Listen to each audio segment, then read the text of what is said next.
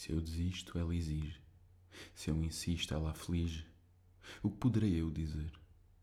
O que poderei eu fazer?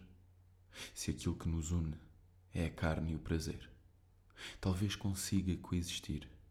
Talvez me convença a não desistir.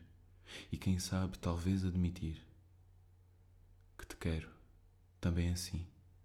Que te desejo dessa forma e que esta é a única norma de existir amor, para além daquela dor que chamamos eterna, e é nesta língua materna que te digo adeus.